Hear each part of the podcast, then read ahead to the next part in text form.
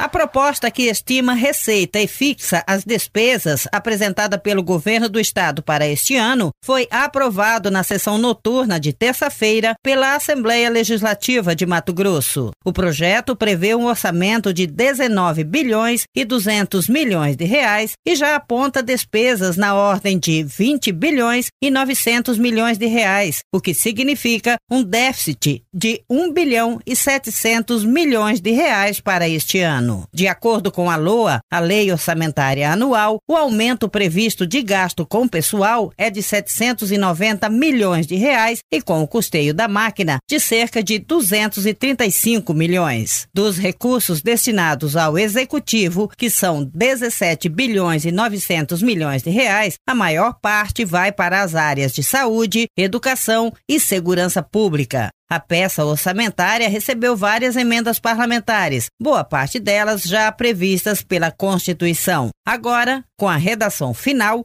o projeto segue para a sanção do governador do estado. Elisete Mengatti.